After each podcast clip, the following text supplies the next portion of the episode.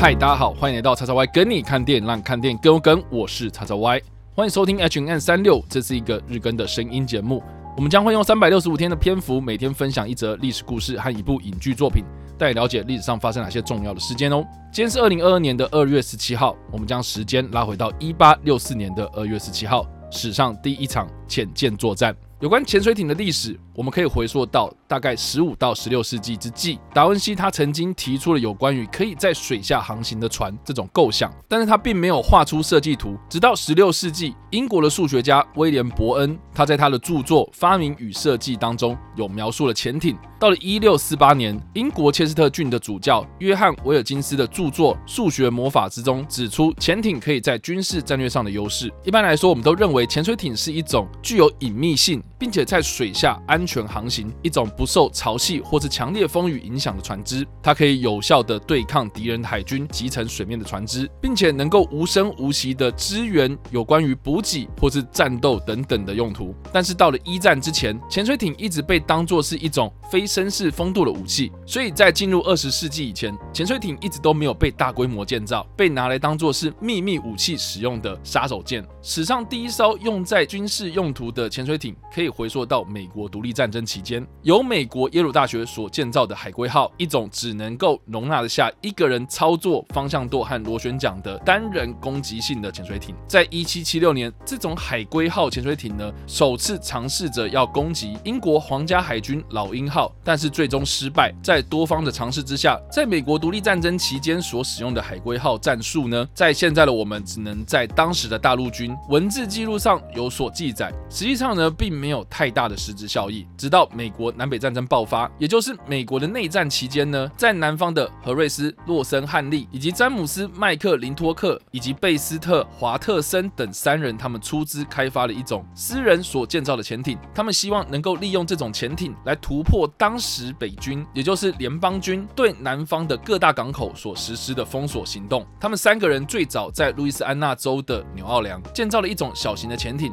被命名为先锋号，首次。呢，在一八六二年的二月，在密西西比河中试航，但是随着北方的联邦军越来越逼近纽奥良，三个人呢不得不放弃先锋号，将先锋号集成之后呢，来到了阿拉巴马州，在那里他们又研发出另外一艘潜艇，命名为美利坚潜水者号 （American Diver）。这项计划获得了当时南方的邦联军陆军支持，他们曾经试着利用电磁或是蒸汽的推进技术。但是最后呢，都以失败告终。他们以七到八人的船员，以最简单的手摇推进的方式，作为这种潜水艇的动力。在一八六三年的一月，美利坚潜水者号他们进入到港内试航。但是因为速度太慢，而一直难以投入实战的行列。而就在战况告急的情况之下，北方军持续的对南方的港口进行封锁，而美利坚潜水者号呢，也试图对这些封锁港口的军舰进行攻击，但是呢，都以失败告终。最后，美利坚潜水者号在一场暴风雨中沉没。这个由汉利所组织的潜水艇研发团队，到目前为止，他们已经损失了两艘他们所建造出来的潜舰。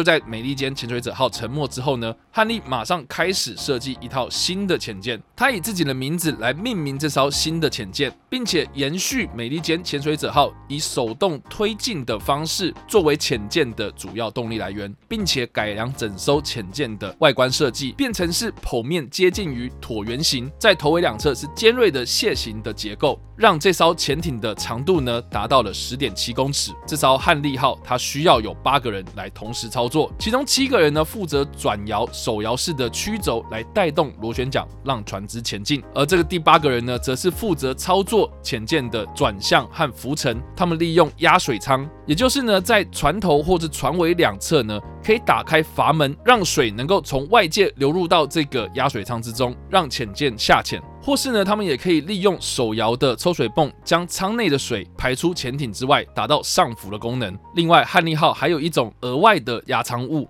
是利用螺丝来固定在这艘船的底部。当这艘船要紧急上浮的时候呢，他们就可以从这个舱内把这些螺丝给松开，释放出这些压舱物之后呢，获得紧急上浮的功能。这些不论是上浮还是下沉，甚至是紧急上浮的这些设计，其实都已经达到了现代潜水艇的设计雏形了。但是值得一提的是呢，汉尼号并没有像现代的潜水艇有发射鱼雷或是其他的武装功能。他们在船首的位置呢，绑上一个长长的杆子。这个杆子的顶端呢是绑上了水雷。当汉利号准备要攻击船只的时候呢，在船内的船员他们会尽可能的接近他们要攻击的目标，并且透过这个长长杆子的水雷攻击他们要攻击的这些船只的要害，在水面线或是水面下引爆他们的水雷。这就是汉利号集成敌船的方式。OK，根据我这样的一个描述呢，不知道大家有没有这种想象的画面哦？其实我们简单来说呢，这个汉利号就是长长的一个空间，让七个人呢坐进去，像是踩脚踏车一样的，只是从脚变成是用手去摇动这个驱杆。这个由七个人所操纵的驱杆呢，是连接到这艘船的最后面，也就是螺旋桨的部分。他们在找到目标之后呢，奋力的摇动这些驱杆。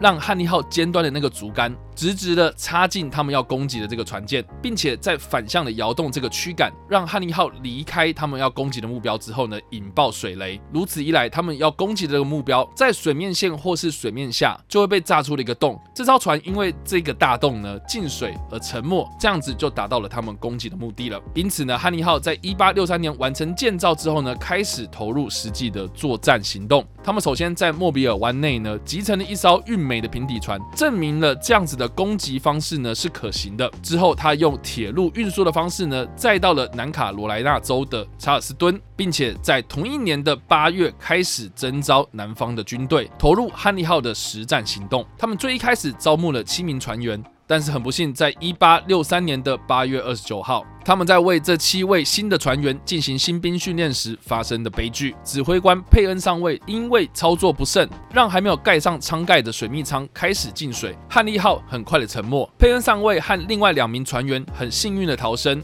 但是船上的另外五位新兵因为来不及逃生而溺毙。而在同一年的十月十五号，汉利号在一场模拟作战之中呢，上浮失败，导致这艘船的设计者汉利本人和其他的七名船员一并的上升。但是就在这一场场的意外之后呢，邦联海军一直都没有放弃汉利号投入实战的野心。因此呢，在意外之后呢，汉利号还是被打捞上岸，继续的服役，直到一八六四年的二月十七号，南方的邦联军为了要突破被北方的联邦军封锁的查尔斯顿港，在夜晚的时候派出汉尼号攻击当时的美国联邦战舰豪萨通尼克号。这艘豪瑟通尼克号是一艘一千八百吨等级的蒸汽动力帆船。在事件发生的时候呢，它正好就驻守在查尔斯顿港内。当时的南方上尉乔治·迪克森和七名船员驾驶着汉利号朝着港外前行，并且成功利用这样子绑着竹竿的水雷刺入了豪萨通尼克号的船体，并且在推离目标一段距离之后呢，成功的将这个水雷引爆。豪萨通尼克号被炸沉，不到五分钟之内呢，就坐底在查尔斯顿港的水底之中。但是就在汉尼号完成这项任务之后呢，可能是因为在爆炸的影响或是其他不明原因，朝着岸边打了一个讯号。之后呢，就随即沉没。所以这场史上第一次的潜舰作战成功的行动是以两败俱伤作结。但是讽刺的是呢，这个豪萨通尼克号在沉入水底之后呢，因为是在港内的水深较浅的区域，所以这艘船在坐底之后呢，还是有部分的桅杆露出了水面。所以在沉船之后呢，有很多的船员攀附在这个桅杆上面呢而获救。豪萨通尼克号只有五个人死亡，所以相较之下，汉利号在这场行动之中呢，牺牲了八个人，再加上汉利号前前后后失去了总共二十一条人命。所以说，南方军所付出的代价是非常非常高啊。而汉尼号在一八六四年二月十七号完成任务失踪之后呢，他的行踪一直都被后人所好奇。有很多人说他和豪萨通尼克号同归于尽。但是在多年之后。豪萨通尼克号的残骸因为阻碍了港口的水道而被脱离了沉没的位置，但是在这个海床上面呢，并没有发现汉利号的踪迹，因此呢，大部分的说法都认为是汉利号在返航的途中沉没。直到一九九五年，汉利号沉没了一百三十二年之后，著名的畅销小说作者克里夫库斯勒和他所创立的非营利机构国家水下与海洋组织，根据汉利号的返航路线，成功在海底找到了汉利号的残骸。而汉尼号呢，最后在两千年的八月八号，从它沉没的地方呢被打捞上岸。在现场有非常多的船只和围观的民众，看到汉利号成功的出现在水面之上的时候呢，群起欢呼，让这个在海底下沉睡超过一世纪的传奇潜水艇能够重现在世人的眼前。目前汉利号的残骸被完整的保留在由查尔斯顿造船厂所改建的华伦拉许保存中心里的一个特制的水缸之中，让民众可以参观，同时也能够让考古学家进行各项的研究。有关汉利号潜舰的电影呢，大家不妨可以参考在一九九九年所推出的《头号潜舰》。我记得这部电影呢，是我在小时候，我爸呢在百事达租录影带回家看的一部电影哦。这部电影呢，就是在描述汉尼号在一八六四年这场在查尔斯港成功的集成豪萨通尼克号的军事行动，并且花了大部分的篇幅在描述南方的邦联军是如何筹备和准备这场军事行动。有趣的是呢，